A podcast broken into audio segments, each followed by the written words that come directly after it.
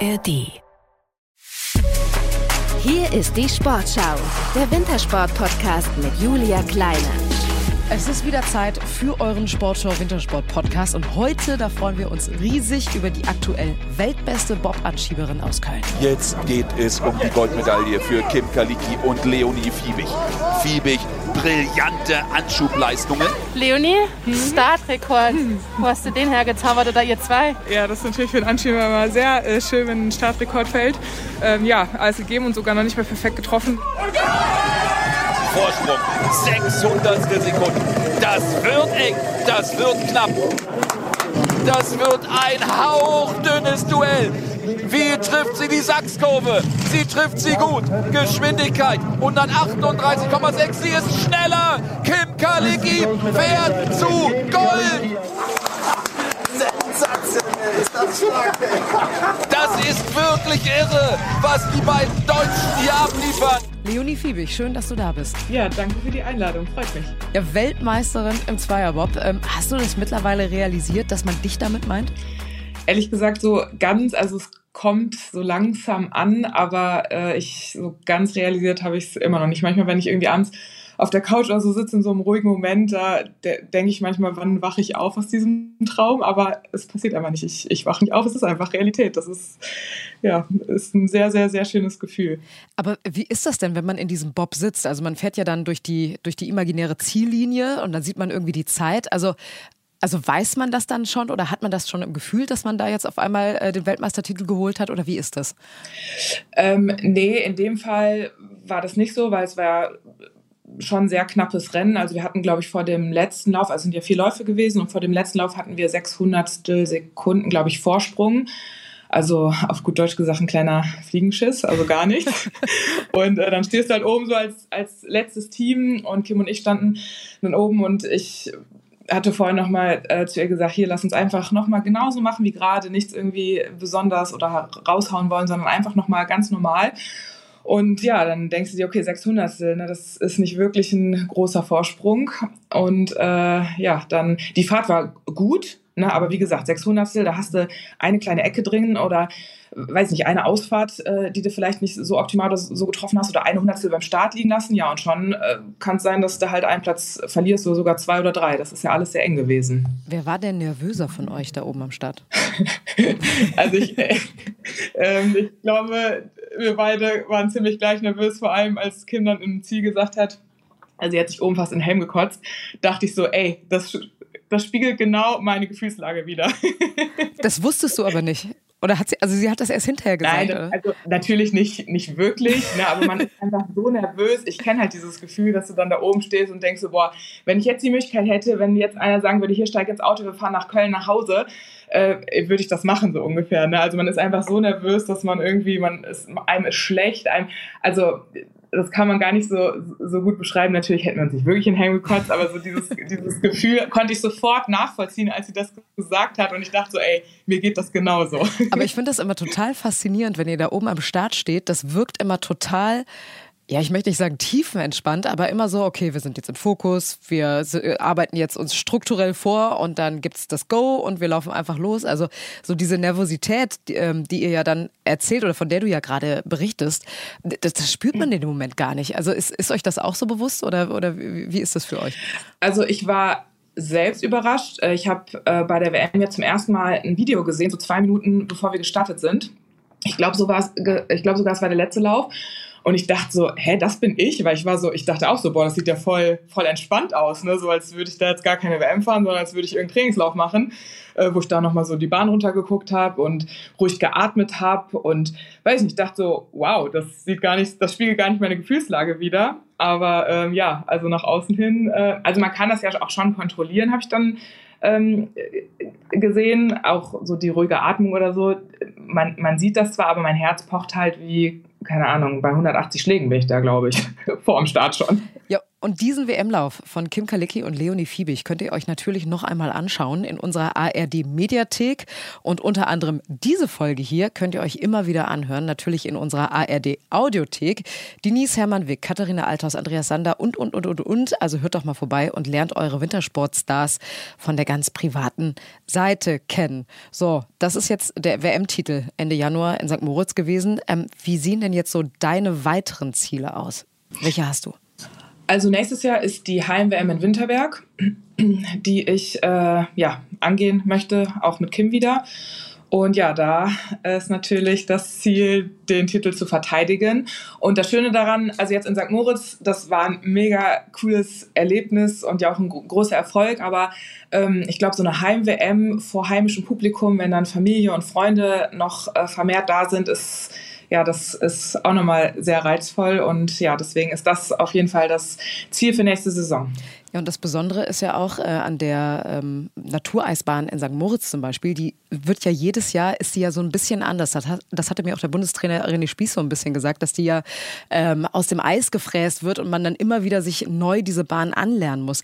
In Winterberg ist die ja eigentlich immer die gleiche. Ist das auch so ein entscheidender Vorteil? Das ist wahrscheinlich eher so eine Pilotenfrage.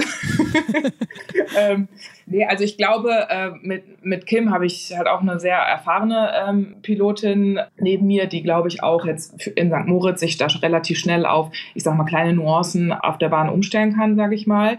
Und in Winterberg ist natürlich der Vorteil klar, die Bahn, die kennen wir, da wissen oder weiß Kim wahrscheinlich genau die Kurvenausfahrten. Ich kenne das Startprofil, das in St. Moritz zum Beispiel auch mal ein Ticken anders ist, aber letztendlich ähm, diese Nuancen, die da anders sind, die würde ich jetzt gar nicht so in, in Fokus stellen, weil am Ende die Kurven sind gleich, das Startprofil ist gleich und ja, in Winterberg wird es halt, wird's halt genauso sein. Du warst ja in Peking 2022 mit dabei als äh, Ersatzanschieberin, bist aber dann nicht zum Einsatz gekommen. Wie war das damals für dich? Ja, das war sehr schwer, war einer der größten Rückschläge. Deswegen bin ich jetzt unglaublich dankbar, dass dieses Jahr das ich das zeigen durfte, was ich halt letztes Jahr bei Olympia nicht zeigen durfte.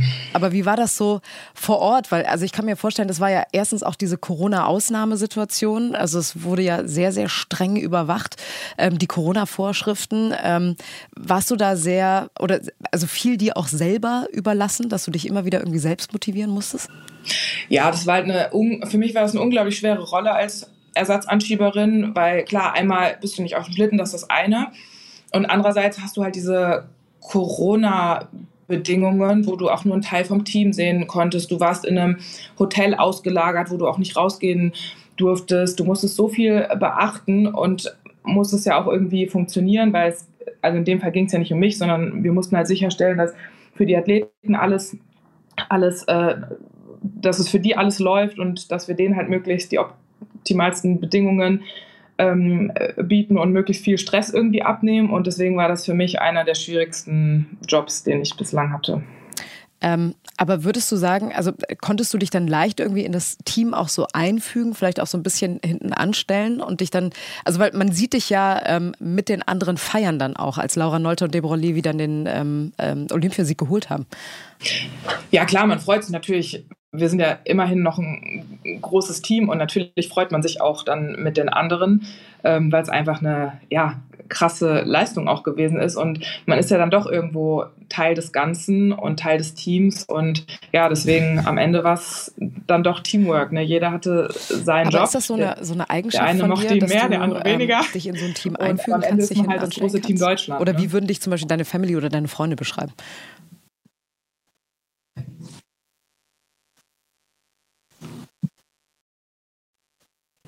Also ich denke schon, dass ich als Teamplayer bezeichnet werden würde. Und das ist, finde ich, auch eine sehr wichtige Eigenschaft, gerade jetzt so in, in dem Setting, weil es ist eine Zweiersportart, also in, in dem Fall jetzt, ähm, ja, Zweierbob, zwei, zwei Personen äh, sind da am Start, aber am Ende halt auch eben dieses ganz große Team, wo jeder seine Rolle einnimmt und hat.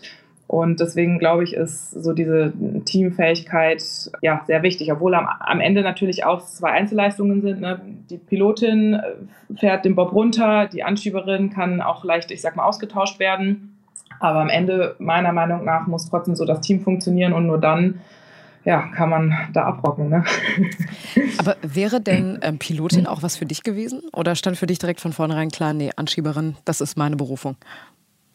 Ja, doch, ich hatte ähm, vor vier Jahren oder so hatte ich, ähm, habe ich das überlegt und habe das auch in Betracht gezogen.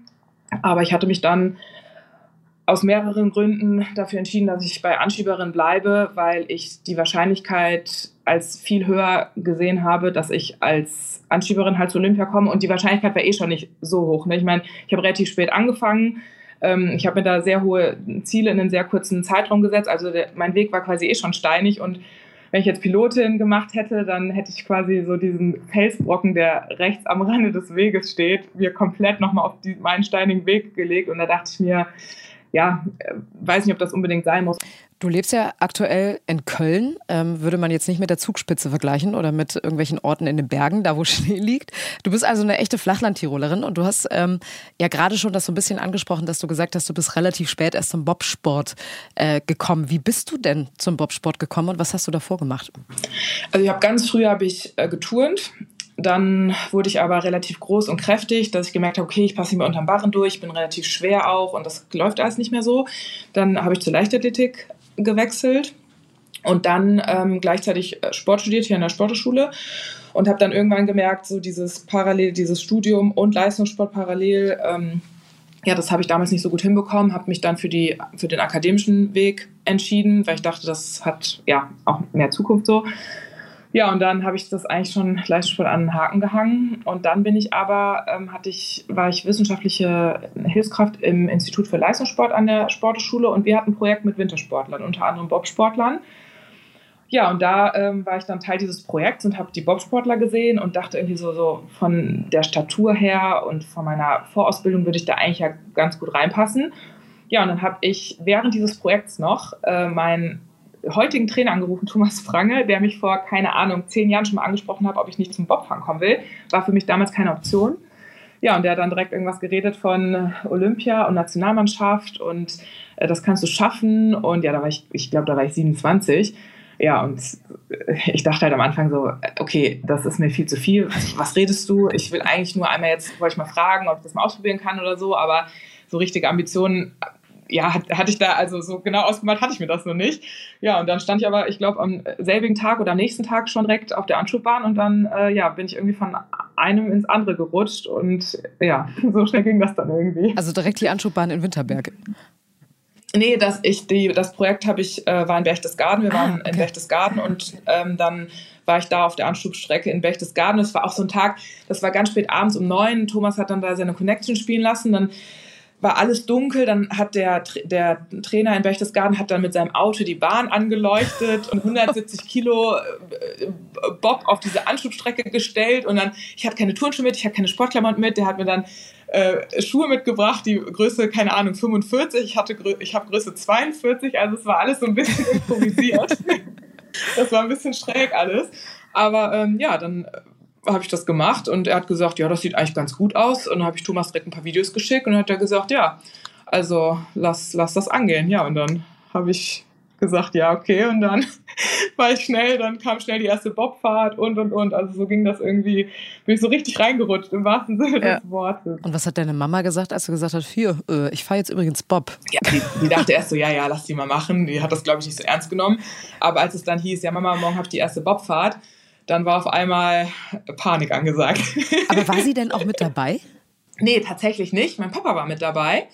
Ähm, meine Mama nicht. Aber die hat dann irgendwann gemerkt, okay, die, ich glaube, die meint das ernst und okay, wie läuft das denn jetzt und wie schnell ist das denn und ist das gefährlich und dann kommen ja die Horrorgeschichten, ne? Ja, ich habe mal gegoogelt und da gibt es ja auch Todesfälle und all sowas, ne? Und dann, ähm, ja, die war, die war nicht so begeistert. Also die hat mich halt auch am Anfang, wie viele andere, glaube ich, auch, also die nehmen schon ernst genommen, aber äh, wie gesagt, die denkt erstmal, ach komm, lass die mal machen, mal gucken, ob das überhaupt was wird. Und naja, mit Ende 20 nochmal, das ist ja schon eh ein bisschen die studiert ja auch und ach, das ist jetzt wahrscheinlich wieder nur ein Hirngespinst von der Leonie, aber dass das so weit kommt, hätte sie, glaube ich, nicht gemacht, gedacht. Aber wenn du jetzt nicht Bob-Weltmeisterin geworden wärst, ähm, was wärst du denn geworden? Hattest du andere Vorstellungen für dein Leben? Also ich ähm, habe, bevor ich zum Bobsport gekommen bin, habe ich meine Masterarbeit angefangen beim Europäischen Astronautenzentrum hier in Köln-Porz. Und äh, da habe ich mich schon so ein bisschen, da habe ich mich direkt wohlgefühlt ähm, und dachte schon so, ach ja, cool, da kannst du mal ein bisschen Kontakt halten oder vielleicht kannst du sogar irgendwie im Anschluss an deine Masterarbeit irgendwie da direkt einsteigen oder so ähm, als Sportwissenschaftlerin. Ähm, das finde ich ein sehr, äh, ja, sehr schönes Umfeld und auch so eine sehr spannende Thematik. Und da kann ich mich, konnte ich mich damals sehen, kann mich aber auch sehen, vielleicht jetzt nach meiner Also du hast quasi schon einen Plan Karriere. B. Ja. Ja, ja. Also ich habe, ich sag mal Optionen. Ne? Ob ich jetzt als Sportwissenschaftlerin dann ähm, irgendwo Fuß fasse oder äh, als Speakerin, was sich gerade so ein bisschen ähm, ausweitet, das äh, ja, muss ich, lasse ich dann auf mich zukommen, wenn es soweit ist. Also ich, ich glaube, mit dem Weltmeistertitel haben sich ja auch einige Türen jetzt ähm, geöffnet. Ähm, Bobfahren ist natürlich auch ein teurer Sport. Jetzt bist du Weltmeisterin. Kannst du denn mittlerweile davon leben? Ja, ähm, am Anfang war das sehr schwer, als wenn man noch keine Erfolge oder ja noch nicht so richtig weiß, wohin die Reise äh, geht. Aber mittlerweile äh, bin ich in der, bei der Bundeswehr, habe da einen Platz in der Sportfördergruppe, was ein Riesenprivileg ist, weil so ich meine, kann ich meine Lebensunterhaltungskosten ähm, äh, decken. Also das ist wirklich eine, eine krasse Erleichterung. Alles andere, was jetzt so an zusätzlichen Kosten anfällt, und da fällt schon einiges an mit Trainingslager und Trainingsgeräten und vielleicht auch ein Team, was du irgendwo an irgendeiner Stelle dann mal äh, bezahlen willst, ähm, das muss ich dann halt, das regle ich über Sponsoren oder eben meine ähm, ja, Speaker-Auftritte, ja. Und äh, du hast ja auch so einen Verbund gegründet, ne? mit anderen Kölner Athleten zusammen. Genau, den äh, Verbund Kölner Athleten.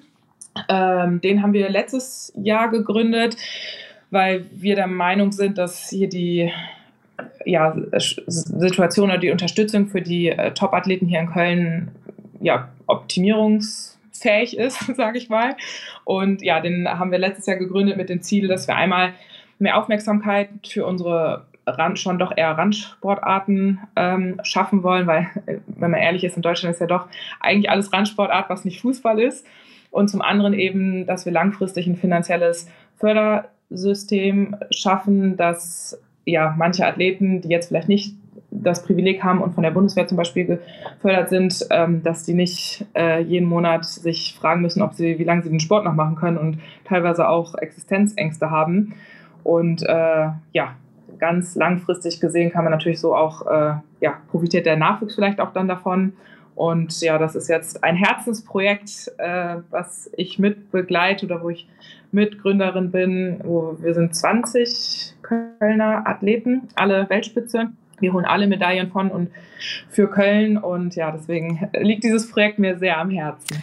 Das ist mal eine Überschrift. Ähm, kommen wir mal zu deiner Sportart. Ähm, du bist im Wintersport zugegen und du wohnst in Köln. Wie passt das zusammen?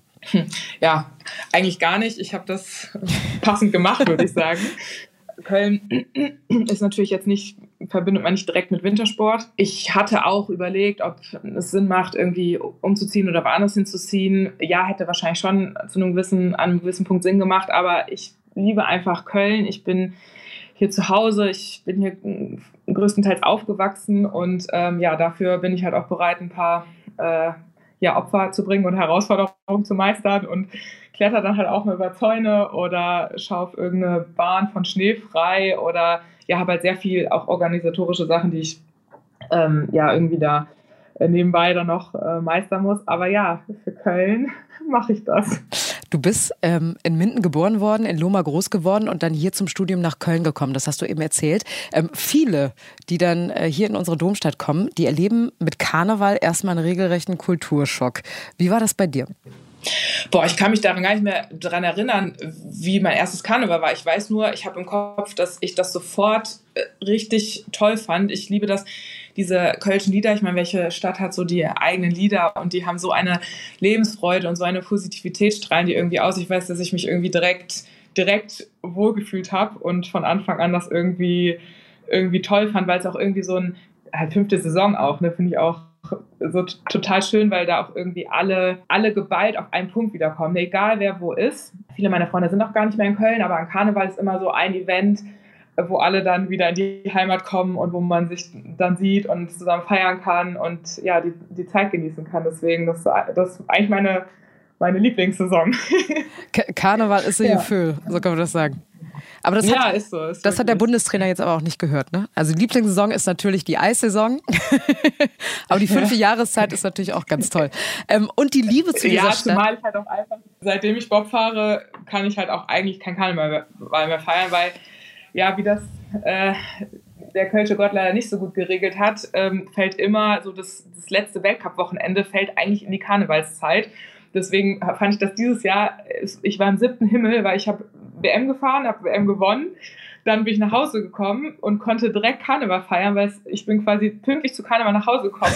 Und dann, ich war auf dem Montagszug, durfte ich mitfahren, da auf dem Zugleiterwagen vom Holger Kirsch. Ich war einfach, ich war wirklich, ich war einfach der glücklichste Mensch überhaupt. Ne? Ja. Ab, apropos Herz, ähm, die Liebe zu dieser Stadt ne, spiegelt sich auch auf deinen Socken nieder, Ruth und Wies, äh, verschiedenfarbige Herzen dann, rechts wie links.